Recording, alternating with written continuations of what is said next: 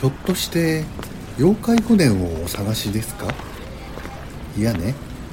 私もこれからそこへ行くところなんですよ。よかったらご一緒しましょう。江戸の時代から庶民に怖がられながらも愛され続けてきた妖怪。このポッドキャストはそんな妖怪を毎回一つ取り上げて紹介しここのオーナー自らが勝手に作ったバカバカしい妖怪の物語が聞ける。それがこの妖怪古典なんです。さあ着きました。私が扉をお開けしましょう。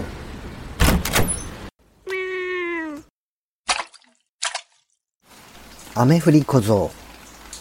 雨降り小僧とは鳥山石燕の妖怪画集。今昔ガズ続百鬼にある妖怪。この画集では中骨を抜いた和傘を頭にかぶり提灯を持った姿で描かれている。中国の雨の神である牛に仕える児童であることが述べられている。牛が鬼人の総称である大人牛に児童は子供の児童に通じることから大人に奉公する子供という言葉遊びで描かれた妖怪という解釈もある。江戸時代のおとぎ造詞の奇拍子では奇拍子の人気キャラクターである豆腐小僧と同様駒遣いの役割をする妖怪として登場している。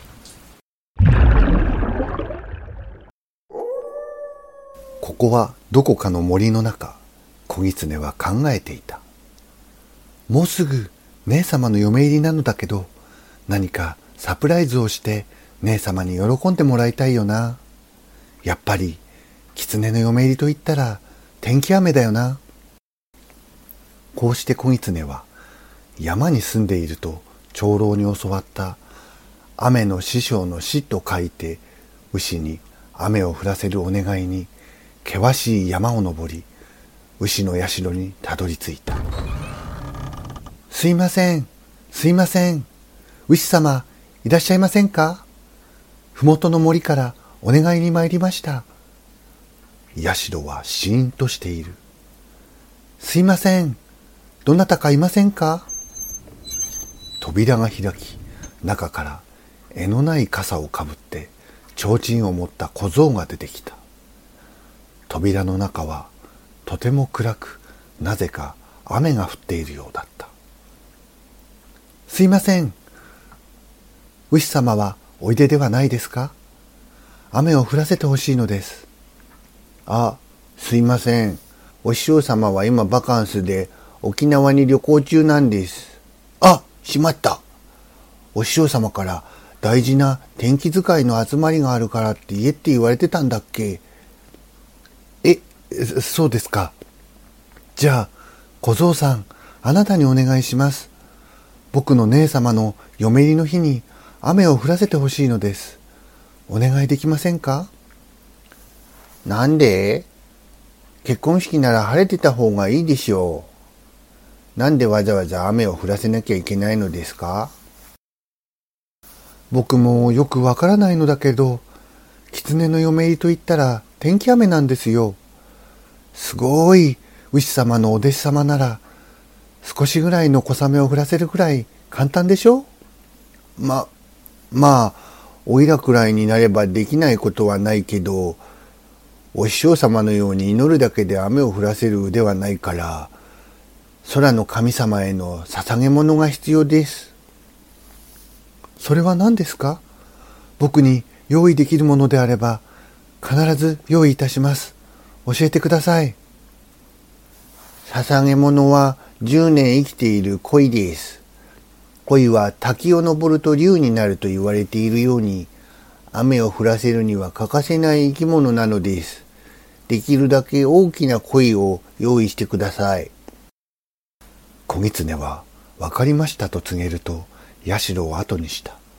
そして二日かけて川から10年以上は生きていると思われる大きな鯉を捕まえて社に戻ってきた小僧様、お約束の通り、10年生きている大きな鯉をお持ちしました。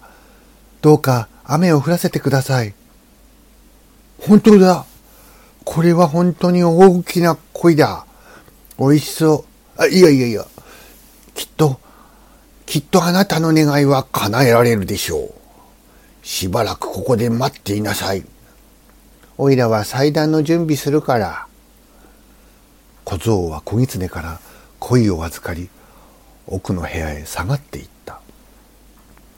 最初は師匠である牛から教わった雨乞いの祭壇を作ろうと考えていた小僧であったがどうにもこの大きな鯉がおいしそうでたまらないとうとう小僧は鯉を生のまま頭からかぶりついたしばらく小狐は待っていたが何の返事もない。というか何かをペチャペチャ食べている音がする。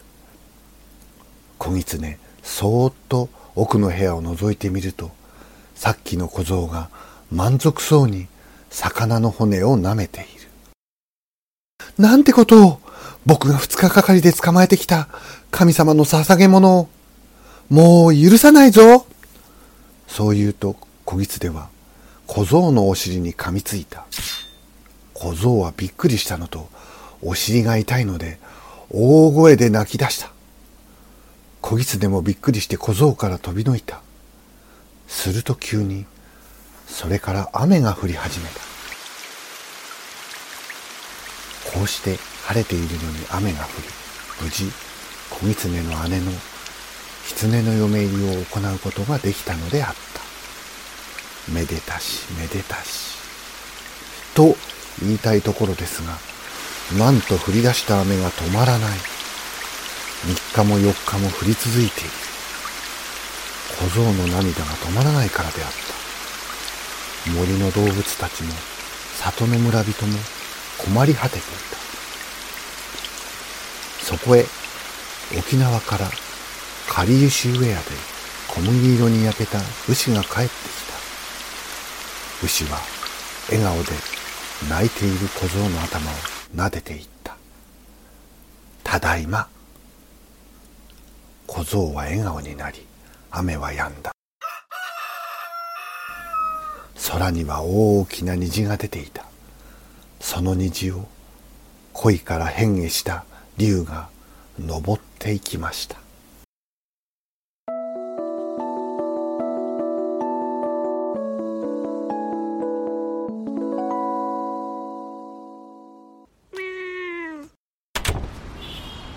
いかがでしたか？